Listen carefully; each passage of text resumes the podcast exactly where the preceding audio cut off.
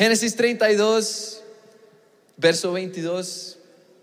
No hay problema.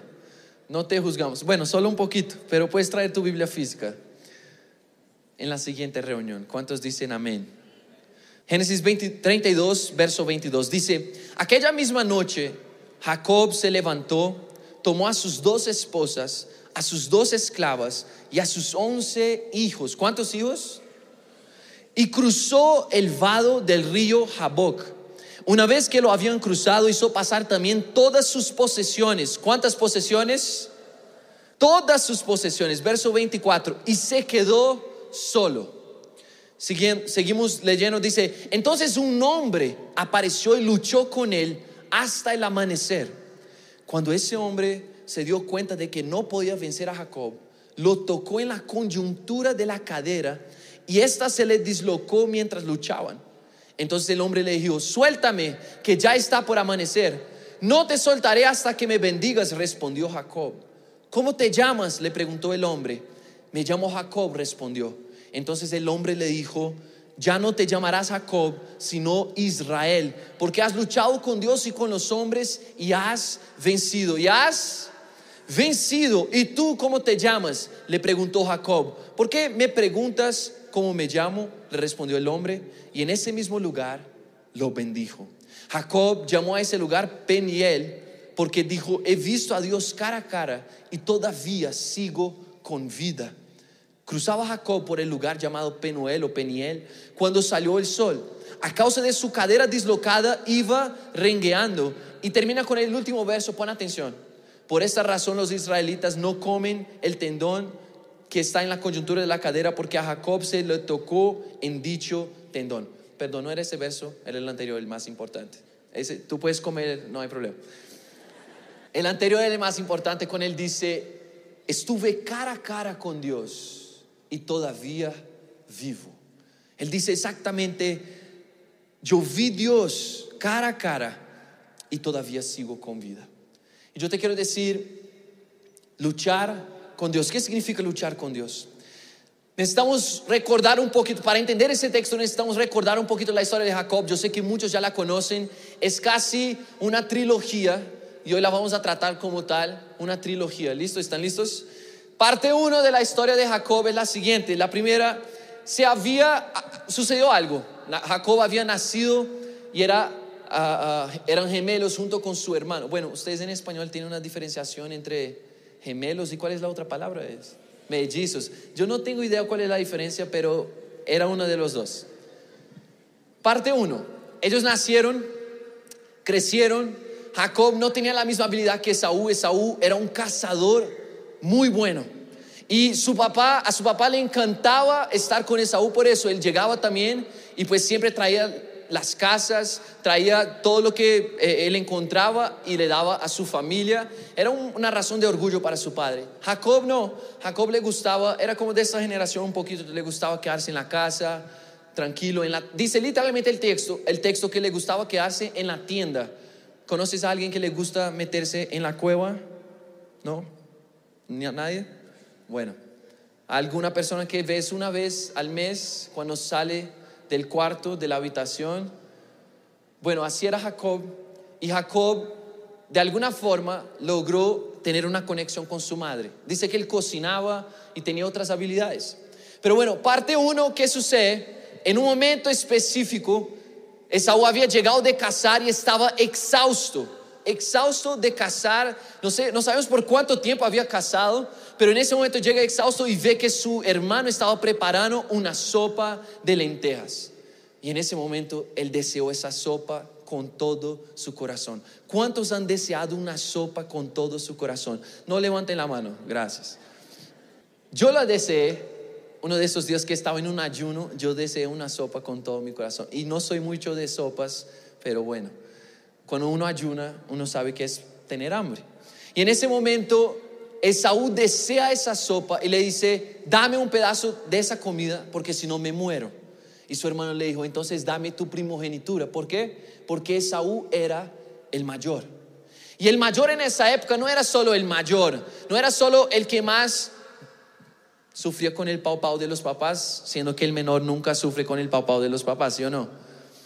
El mayor tenía privilegios. El mayor era el que iba a tomar toda la herencia, todos los bienes de la familia. Y cuando su padre falleciera, el mayor sería el cabeza o la cabeza de toda la familia, el que tomaba las decisiones, el que administraba todo. Y él mandaba aún en las familias de sus hermanos. Y entonces quiero que tú entiendas, la primogenitura era el derecho de ser el Señor. Y en ese momento Jacob le dice, dame tu primogenitura. Él dice, pero yo casi me estoy muriendo. No sabemos efectivamente cuán cansado estaba. También puede haber sido un, un, error en el carácter de Saúl por rendirse de esa forma. Pero él dice, no, dame tu primogenitura. Y entonces Saúl concede. Y Jacob se aprovechó del momento de mayor necesidad de Saúl para tomar su primogenitura. No sé si se acuerdan, la Biblia dice cuando ellos nacieron, Jacob nació cogiendo el calcañar, el talón, exactamente, el talón de su hermano, porque no quería salir de segundas. Dice que metió el brazo Jacob para salir primero, luego lo trajo otra vez y entonces aún salió primero y nació primero y por eso era el primogénito. Entonces siempre hubo esa rusga, siempre hubo esa pelea entre ellos. Por fin Jacob se consigue lo que quería. Se aprovecha de su hermano. Esa es parte uno. Terminamos la parte uno de la trilogía. No, mentiras. Porque aquí, ¿qué sucede? Enseguida, ellos, eh, eh, Isaac, su padre, llama a Esaú y le dice, hijo, ya estoy viejo, estoy muriendo, quiero bendecirte. Y en ese momento, Rebeca, la mamá de ellos, escucha. La esposa de Isaac escucha y llama a Jacob, su hijo, y dice, porque era su favorito, mira, hijo, tu padre va a bendecir a tu hermano. Ve, toma uno de, de, las ovejas que tenemos en el rebaño, mátala, prepara el plato que tú sabes hacer, o yo lo voy a preparar, y entonces vamos a servirlo a tu padre. Y él dice, pero él va a saber que no soy yo, porque mi hermano es peludo y yo no tengo pelos en el cuerpo. Él va a oler el olor de Esaú y va a saber que no soy yo y me va a maldecir. Ella dice, no, tranquila, tranquilo, perdón, vamos a arreglar todo. Se pusieron las ropas de Esaú, se hicieron todo y les fue muy bien. Y en ese día engañó a su padre Isaac. Su padre Isaac preguntó, ¿eres tú Esaú? Él dijo, sí, acércate, quiero olerte. Y olió las ropas de su hermano y pensó que era su hermano porque él ya no, ya no veía. En ese momento, él pone la mano sobre, sobre Jacob y lo bendice. Hasta ahí todo bien. Todo le había ido muy bien con Jacob. Pero cuando llega su hermano Esaú, él queda tan furioso que la Biblia dice que da un grito muy fuerte y jura en su corazón matar a su hermano tan pronto su padre muriera. Parte 2. Jacob tiene que salir huyendo de su tierra. Jacob se va y su madre le dice, ve a la tierra de tu tío él sale corriendo a la tierra de su tío sin despedirse, sin poder coger nada y va solamente con la ropa de su cuerpo, porque esa es la consecuencia de aquellos que viven intentando acomodar las cosas a su manera. Jacob sale y llega a la tierra de su tío.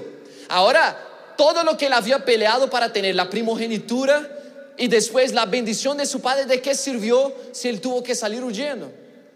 Se aprovechó de su hermano engañó a su padre y ahora sale huyendo. Cuando él llega allá, ¿qué pasa? Y es increíble, su tío lo engaña. ¿Por qué? Porque se enamora de, de una de sus primas, en esa época era todo bien casarse con su prima, y se enamora de una de las primas y le dice a su tío, quiero casarme con ella. Entonces su tío le dice, trabaja siete años, dirá que está a tu lado. Si has trabajado menos para casarte, no te lo mereces. No, mentiras. Siete años.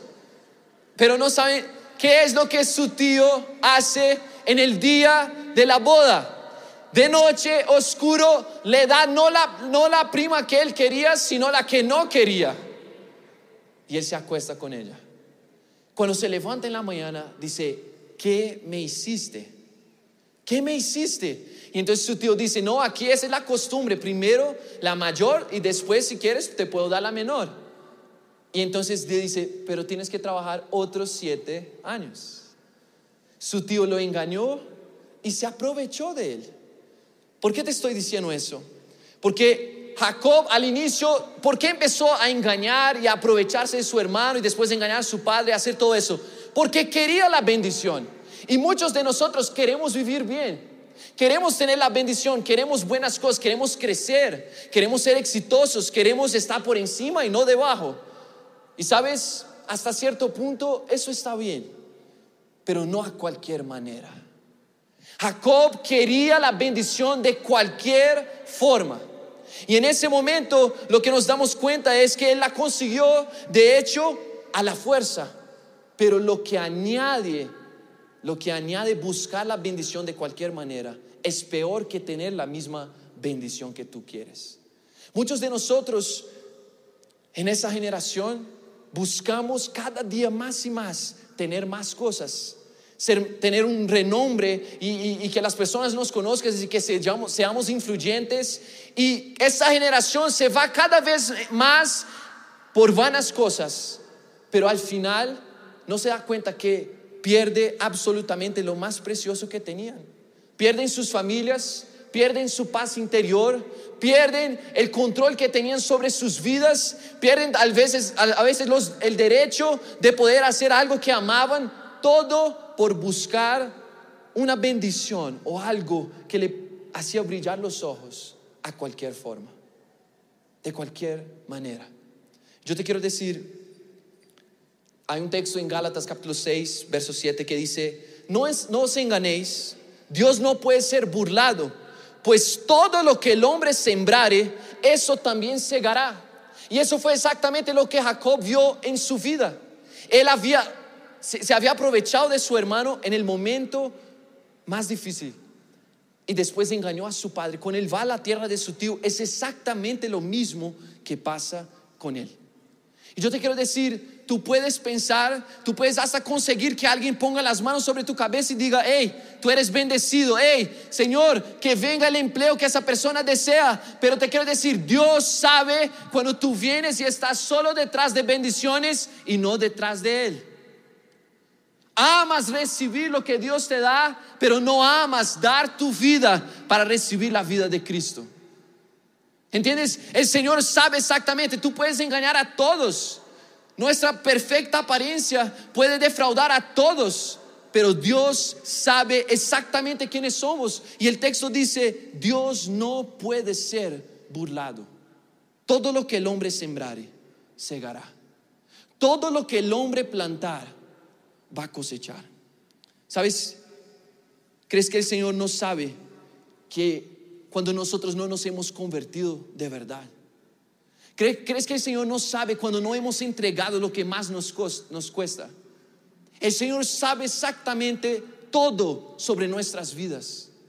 Y Él no busca y no nos pide las cosas solo para vernos sufrir, sino por un propósito, hacernos más como Jesús, conformar el carácter de Cristo en nosotros. ¿Cuál fue el carácter de Cristo? Se despojó de absolutamente todo.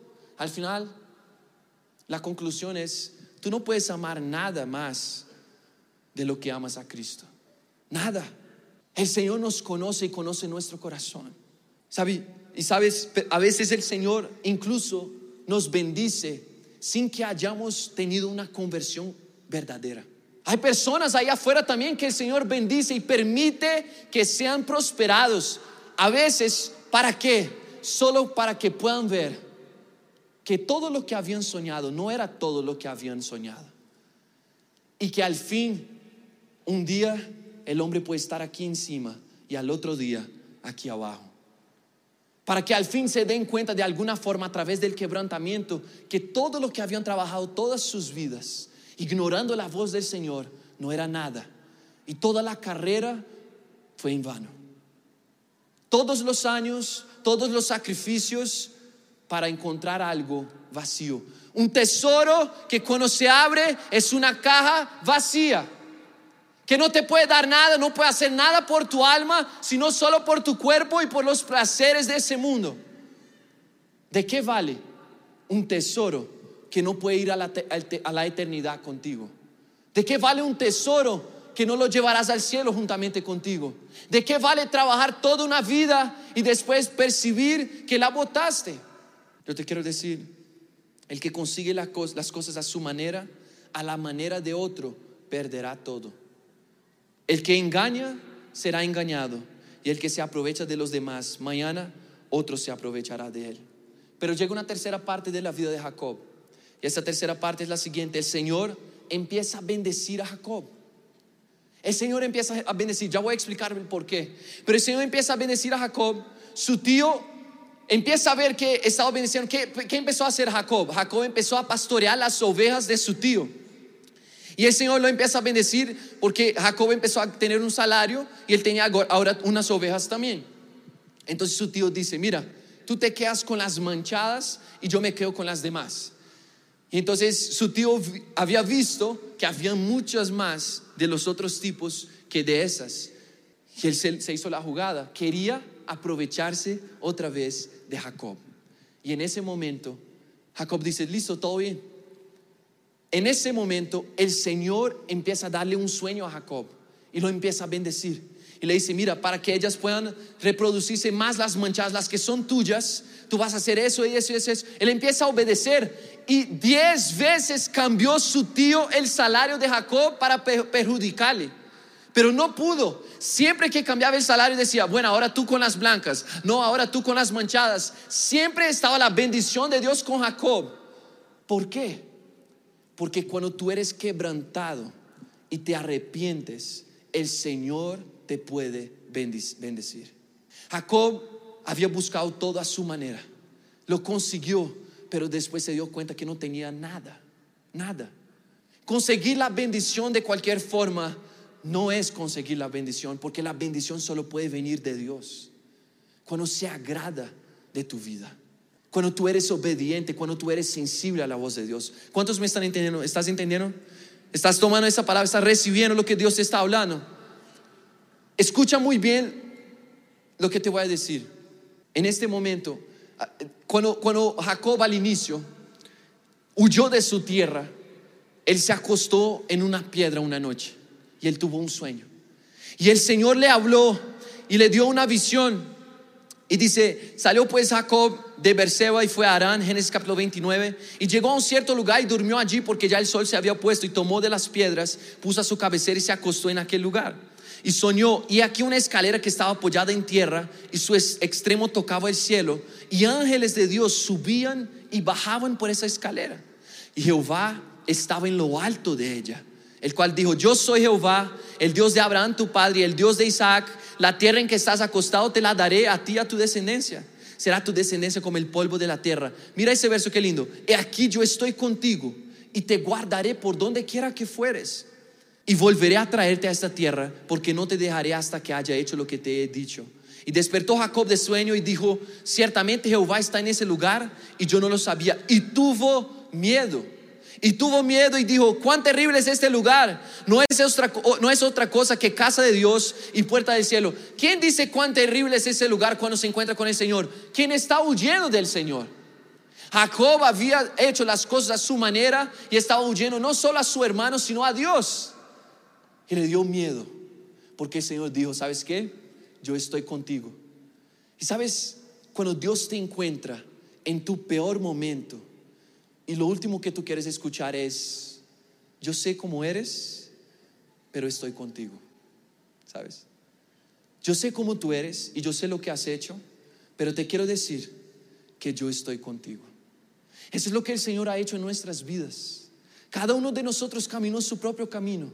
La palabra dice que cada uno se fue por su camino como una oveja que se pierde del redil, hizo lo que quiso.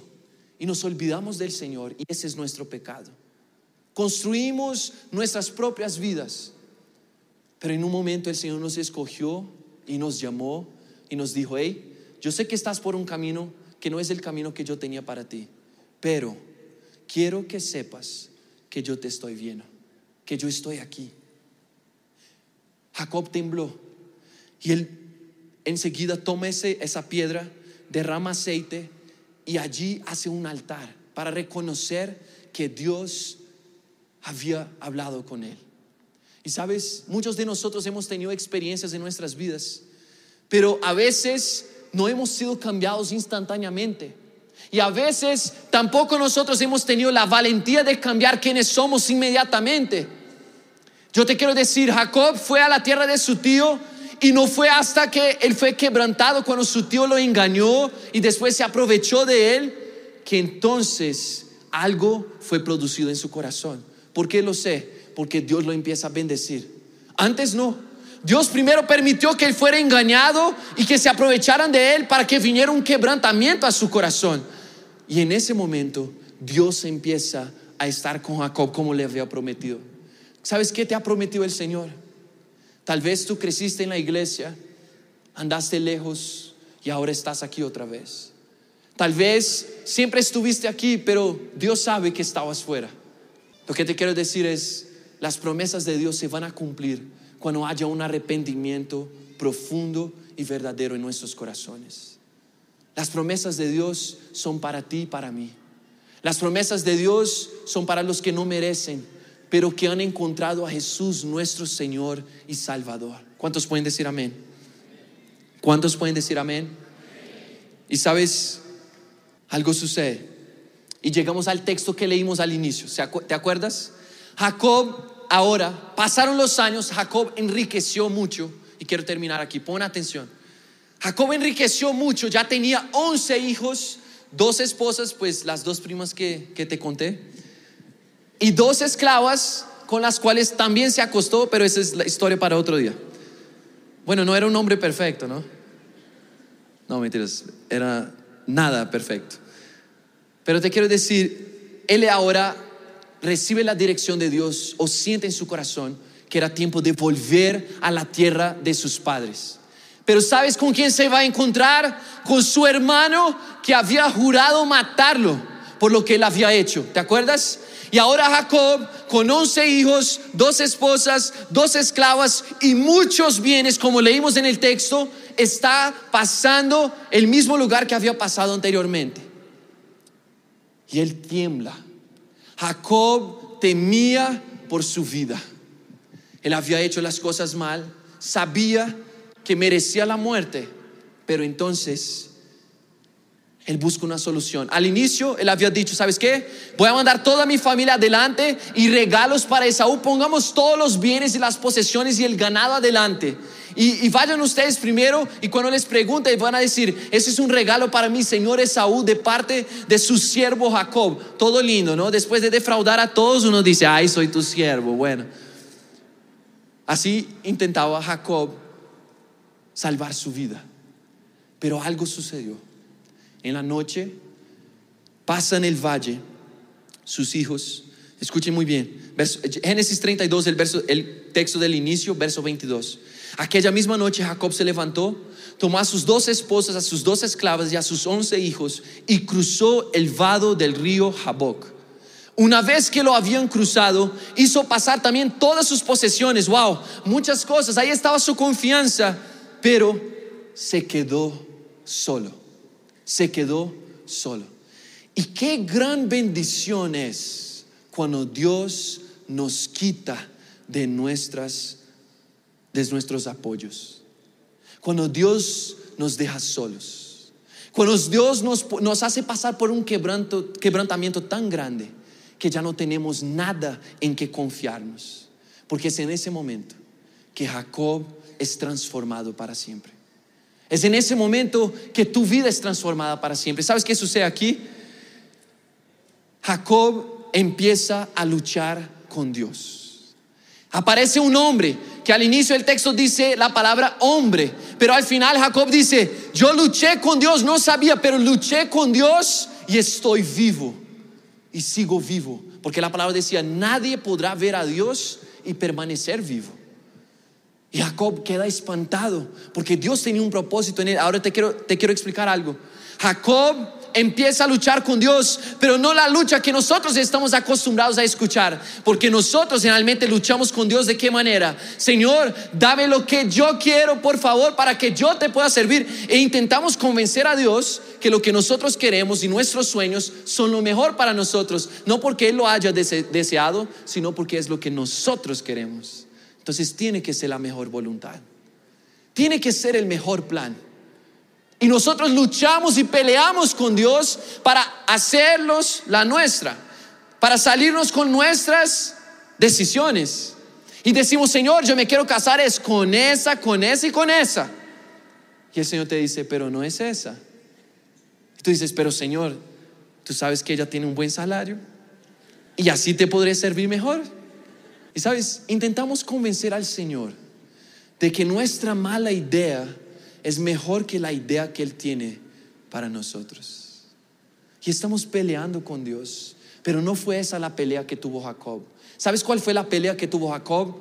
De un hombre solo, sin nada, despojado de todo lo que tenía, frente a su muerte, se iba a encontrar con Esaú en el momento de mayor desesperación de su vida. Dios aparece y él sabía muy bien qué hacer. Voy a luchar con Dios. Pero no es la misma lucha, es la lucha de alguien que necesita ser transformado. No es, ya no está, miren, miren qué diferencia, ya no estaba luchando para salirse con las suyas, estaba luchando y decía, Señor, bendíceme. Estaba luchando para tener la bendición verdadera de Dios. Y yo te quiero decir, no hay nadie, a nadie Dios puede resistir que aparezca con un corazón como ese corazón. Que tenga un arrepentimiento como ese arrepentimiento. Jacob ya no estaba clamando, Señor, bendíceme de cualquier forma, dame lo que yo quiero. Jacob estaba diciendo, por favor, dame tu bendición. Es la bendición de alguien desesperado. Es la bendición de alguien que sabe que está luchando por su vida, por su salvación eterna. De alguien que sabe que es la, última esperanza que nosotros tenemos. Estaba luchando por ser transformado. Ya no aguantaba más su naturaleza pecaminosa de engañador. Jacob había muerto a su propia voluntad. Y hasta que no lleguemos a ese punto, el Señor no nos puede bendecir. Hasta que no lleguemos al punto en que nosotros luchamos con Dios y no desistimos hasta que Él nos cambie. ¿Sabes qué ha pasado con nosotros, querido joven? Muchos de nosotros vinimos años atrás, meses atrás, y perduramos por un tiempo, permanecimos por un tiempo firmes, firmes, y Señor, bendíceme, Señor, ayúdame, Señor, ayúdame. Y algún día pasó algo difícil y desistimos. Y yo te quiero decir, Jacob no soltó el ángel. Y el, ángel le dice, suéltame que ya tengo que ir, ya va a amanecer. Luchó toda la noche. Y tú estás cansado porque has orado una semana para que Dios cambie tu corazón y no has sentido nada. Has orado una semana, un día, para que la persona, el cónyuge con que te casaste, sea cambiado por el Señor y desististe. Yo te quiero decir, la bendición de Dios es para los que están dispuestos a pelear con Él, aun cuando nuestra coyuntura ha sido tocada. ¿Sabes qué significa? Cuando tú tienes un encuentro con el Señor, nunca vas a salir igual. Jacob nunca más caminó igual. Después de aquel día, él siempre caminó con una pierna diferente. Porque si de alguna forma Jacob fue conocido como suplantador, fue conocido como aquel que tomaba, que tomó a su hermano del talón. A partir de ahora, Jacob ya no era el engañador. Él dice, yo cambiaré tu nombre, tu nombre será Israel. Y a partir de aquel día, todos los que, los que lo veían sabían que ya no era el mismo hombre, porque tenía no solo una marca invisible, pero una marca visible. Y sabes, cuando tú eres cambiado por el Señor, no es solo algo invisible dentro de ti. Todo el mundo lo reconoce. Todo el mundo te dice, ¿qué ha pasado contigo? ¿Qué ha pasado contigo? Hay algo diferente en ti. Tú no eras así. Y yo te quiero decir, la mejor cosa que nos puede suceder es tener el privilegio y la honra de ser nominados victoriosos cuando hayamos peleado con Dios, cuando hayamos luchado con Dios. Quiero leer el texto. Dice, verso 26. Entonces el hombre le dijo, suéltame, que ya está por amanecer. Y respondió Jacob, no te soltaré hasta que me bendigas. Joven, eso es lo que necesitas decirle al Señor hoy.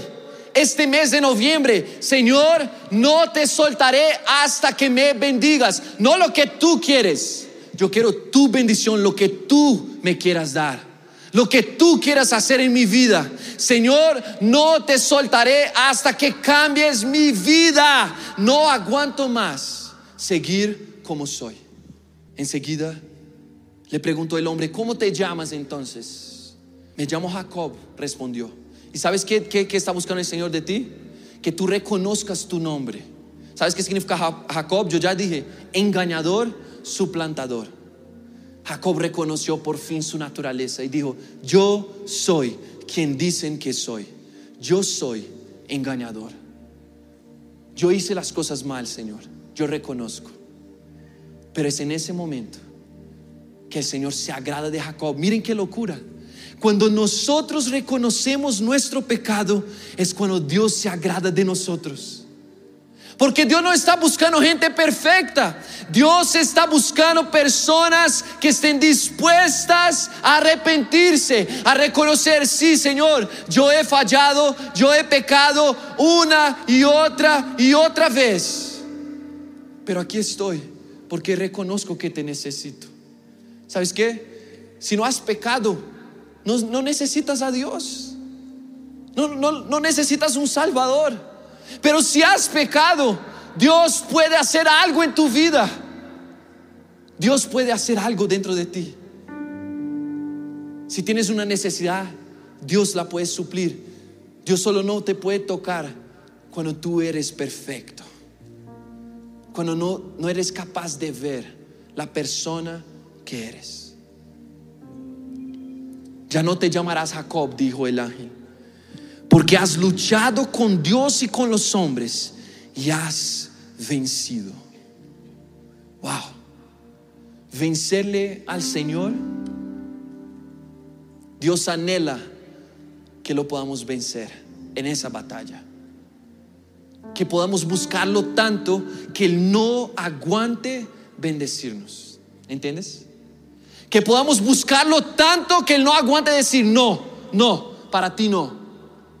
La palabra dice, porque Él es abundante en su misericordia, su corazón lleno de amor.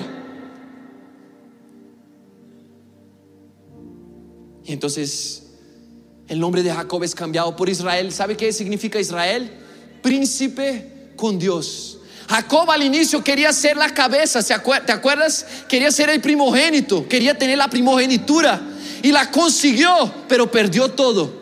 Ahora que él se rinde al Señor, el Señor le dice, ahora sí serás príncipe, te pondré por cabeza. Ahora serás el primero cuando Él se rinde, cuando Él se arrepiente, cuando Él se humilla. Y por último, mira, ¿y tú cómo te llamas? preguntó Jacob. Le, le- le respondió el ángel, ¿por qué preguntas cómo me llamo? Y en ese mismo lugar lo bendijo el ángel del Señor. ¿Sabes por qué? Porque lo que Dios más anhela es que tú le preguntes cuál es su nombre. Tú solo le preguntas a alguien cuál es su nombre cuando lo quieres conocer. ¿Sí? Cómo Dios anhela escuchar de nuestras bocas, Señor, ¿quién eres? Quiero conocerte. ¿Cómo te llamas? Jacob tuvo la osadía de preguntarle, Señor, ¿cómo te llamas? Y entonces el ángel lo bendijo y él supo, wow, luché con Dios y prevalecí. Y no solo eso, sigo vivo. Vi a Dios cara a cara y sigo vivo. Te quiero decir, ese es el plan de Dios para cada uno de nosotros. Que cada día, en la intimidad, en la oración, al leer la palabra, tú puedas ver a Dios cara a cara y seguir vivo. Ese siempre había sido el plan del Señor desde el inicio de la humanidad. Pero el hombre cayó en pecado.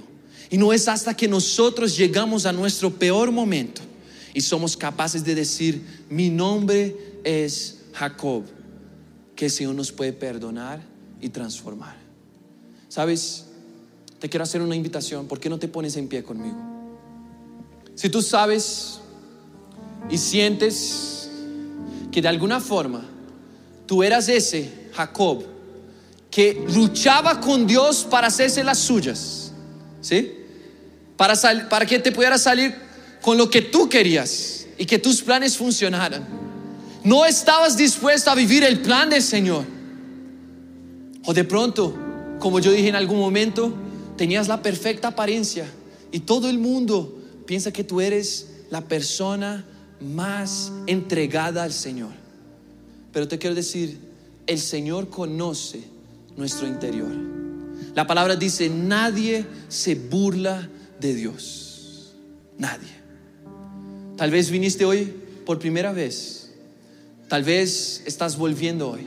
Tal vez has estado viniendo todos esos meses, pero hoy el Señor te habló a ti, tú lo sabes.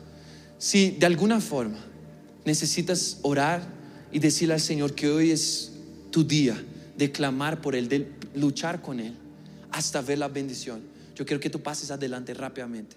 Si ese es tu día, si esa palabra fue para ti, yo quiero que tú pases adelante rápidamente.